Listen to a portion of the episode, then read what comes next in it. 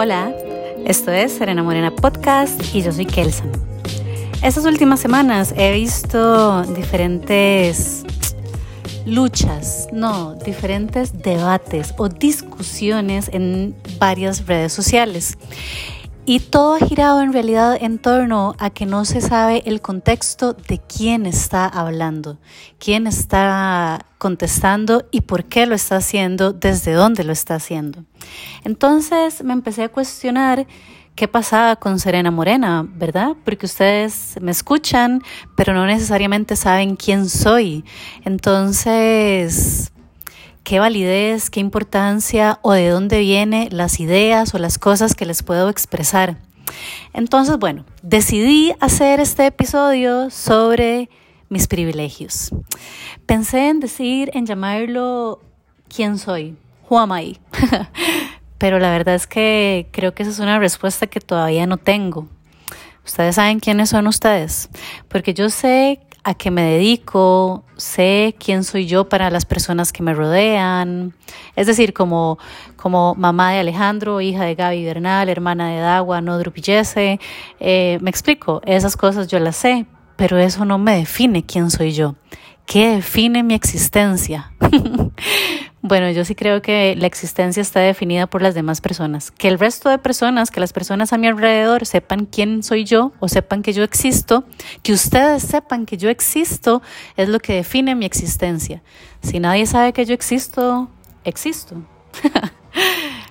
bueno, yo también creo que si nadie sabe que yo existo, también existo. Digamos, como los monjes que se retiran y se van a vivir a una caverna, ellos existen. Pero bueno, ya ese es otra otro, otro momento para filosofar sobre la existencia.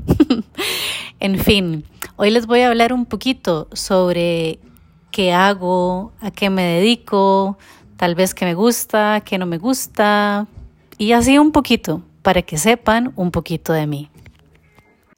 Para empezar la historia, les puedo contar que soy un Homo sapiens, igual que ustedes, que mi alimentación es ovo-lacto vegetariana es decir, como huevo y leche y sus derivados, pero no como ningún animal que haya fallecido. Nací en Zaragoza, España, vivo en Costa Rica, mis dos papás son costarricenses.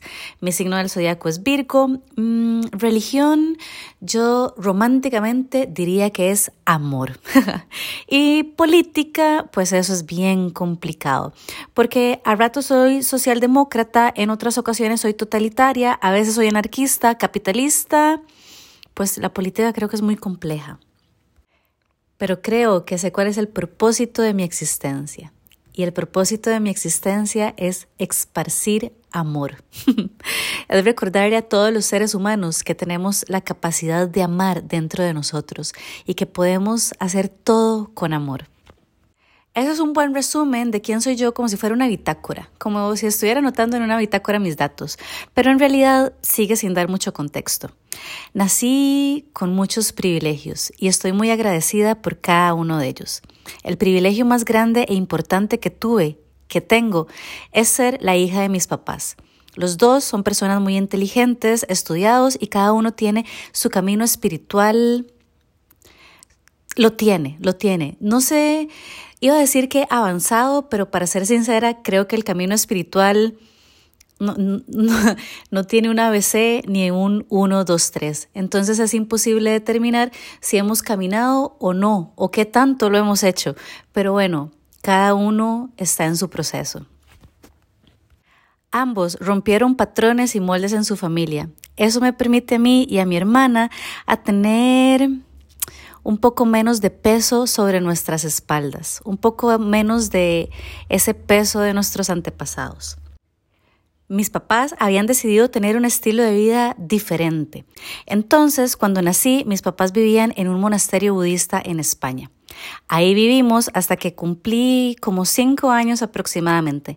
No veía televisión, no veía publicidad, Em, mi alimentación no solamente era vegetariana, sino que era estricta. No comía absolutamente nada que tuviera preservantes ni nada así. O sea, no solamente era vegetariana, sino que era orgánica.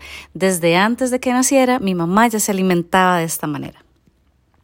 Crecí rodeada de monjes budistas tibetanos, de lamas, de personas practicantes de budismo tibetano. Y cuando llegó el momento de ir a la escuela, a una escuela normal, ya mi hermana había nacido y nos fuimos a vivir a Venezuela. Pasamos de la paz y la armonía del monasterio a Venezuela. Una Venezuela bastante opulenta, donde tuve acceso a otros privilegios como la educación privada y por primera vez a ser amigos de mi edad, porque antes de eso pues solamente había estado rodeada de adultos y mi hermana. Luego, como a los 12 años, mis papás se divorciaron y viene uno de los privilegios de los que estoy más agradecida en la vida. Nos vinimos a vivir a Costa Rica. En realidad fue un momento bastante triste. Mi papá se quedó viviendo en Venezuela y mi mamá, mi hermana y yo nos vinimos a Costa Rica. Todavía hoy en día me hace falta mi papá. Sí, aunque estuvo presente emocionalmente, no estuvo presente físicamente en ninguna de las etapas importantes. Más bien, ni de los días importantes. No estuvo para cumpleaños después de que cumplí 12, no estuvo para mi graduación, ninguna de mis graduaciones, ni las de mi hermana tampoco, ni para... No estuvo, no estuvo. Y sí, la verdad me hizo mucha falta, me hizo, me hizo mucha falta su presencia física. Pero bueno, nos vinimos a vivir a Costa Rica. Aquí también pudimos ir a un colegio privado y jugué básquet. Estuve en la serie nacional, creo que en cadetes. No me acuerdo bien cuál fue el año en el que estuve, pero bueno, fue de las experiencias más rajadas de la vida. Hice buenos amigos en el cole, también conocí al papá de mi hijo, fuimos novios muchos años antes de quedar embarazada y bueno, después como a los 19, 20 años, Ale nació. Hay un episodio sobre la maternidad por si quieren saber de ese tema. Actualmente soy una mujer de 37 años, físicamente soy morena, tengo el pelo colocho y unos ojos grandes y creo que muy expresivos. Lo que no sale de mi boca, de fijo mis ojos lo comunican. soy muy sonriente, pero cuando es necesario ponerme seria, pues me pongo seria. Pocas cosas en la vida me quitan la paz. Amo mi trabajo, aunque es una de las cosas a las que le he dado el poder de quitarme la paz de vez en cuando. Estudié ingeniería civil, pero siempre he ejercido como gerente de proyectos. Sí, es un campo altamente machista, pero la realidad es que todas las mujeres vivimos en una sociedad altamente machista. Entonces es algo con lo que luchamos todas, ni unas más ni unas menos. No, no, es, es parte del día a día. En uno de mis primeros trabajos conocí a una ingeniera, doña Cecilia Chuy, brillante, hermosa, carismática, o sea, inteligente, otro nivel y es ingeniera civil estructural y pues ella es la que manda. Se hace lo que ella dice y punto, porque si no el, el, proyecto se cae. Esa fue la primera figura femenina que conocí en mi campo laboral. Y la verdad, pues fue como un modelo a seguir. No necesariamente en lo que hago, porque ella es ingeniera, ella es ingeniera estructural y yo ejerzo como gerente de proyectos, pero sí a nivel de comportamiento y de cómo manejaba las situaciones. Doña Cecilia, si llega a escuchar esto, muchas gracias. Porque quizás sin saberlo nos abrió campo a muchas que veníamos atrás. Bueno, antes de eso, pues había quedado embarazada de Ale, aunque hay todo un episodio sobre la maternidad, tal vez hay ciertos detallitos que por ahí no les cuento que forman parte de mi historia. Em, quedé embarazada en el segundo cuatrimestre de U y Ale nació nueve meses después, creo que en el, no me acuerdo en cuál cuatri, pero bueno, yo no dejé de matricular en ningún momento. Ale nació un lunes y yo falté a clases de lunes a lunes. Tuve el privilegio de contar con unos abuelos increíbles que mientras yo iba a clases me cuidaban a Ale y además me lo llevaban en el receso para que yo pudiera salir y darle de mamar. Entonces, bueno, fue todo un privilegio, la verdad. Qué época, qué época. Qué época más cargada de amor, de incertidumbre, de temor, de fuerza, de amor, de mucho amor. La verdad, cuando, cuando pienso en eso, no sé cómo lo logré, no sé cómo hice para tener un bebé pequeñito, ir a la universidad, empezar a trabajar. Wow, wow. Pero bueno, ya pasaron 16 años y aquí estamos, lo logré. Me gradué y empecé a ejercer y la vida se fue acomodando, porque así es la vida. Si todavía estamos en una etapa de la vida en la que hay mucha turbulencia, calma, calma, todo se llega a acomodar. Bueno, continuemos. Em, en algún momento, cuando ya le había nacido, empecé a practicar Jiu-Jitsu brasileño y me cambió la vida. En el 2019 entré a un teacher training de Ashtanga Yoga y me volvió a cambiar la vida. Ay, qué risa. Me encanta crear cosas con mis manos, pintar, hacer manualidades, arreglar cosas, desarmar relojes para ver cómo funcionan por adentro, lo que sea, lo que sea, me encanta. Me encantan las aceitunas y el huevito es mi comida favorita. Cualquier cosa, cualquier cosa, si usted le agrega huevito, de fijo es más rico. También me encanta la pizza y sí, a caballo es más rica. ¿Saben qué quiere decir eso? No sé si es un término que se utiliza específicamente en la pizza o con cualquier cosa. Creo que es original en la carne, que es que a un bistec o algo así le ponen un huevo frito arriba. Bueno, en la pizza es igual. Se los juro que es delicioso.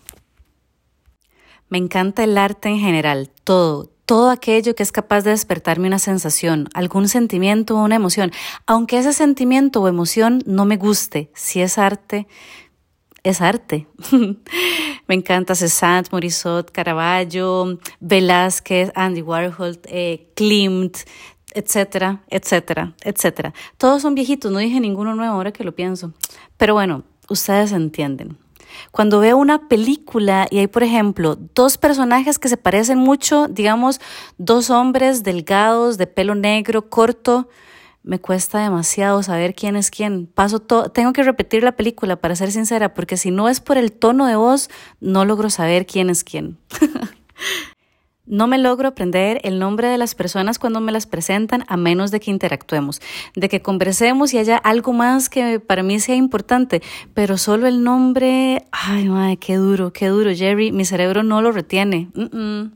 Me encanta el conocimiento en general. Me encanta cuando llego a una conversación y no sé absolutamente nada del tema, porque eso me da un sinfín de posibilidades para aprender aprender, me encanta aprender. Pregunto demasiado, sí, soy una preguntona. No por vina, porque en realidad como, como que los chismes y así no me interesan, es como, hablemos de otra cosa. Pero cuando son cosas interesantes, voy a preguntar hasta que lo logre entender y captar.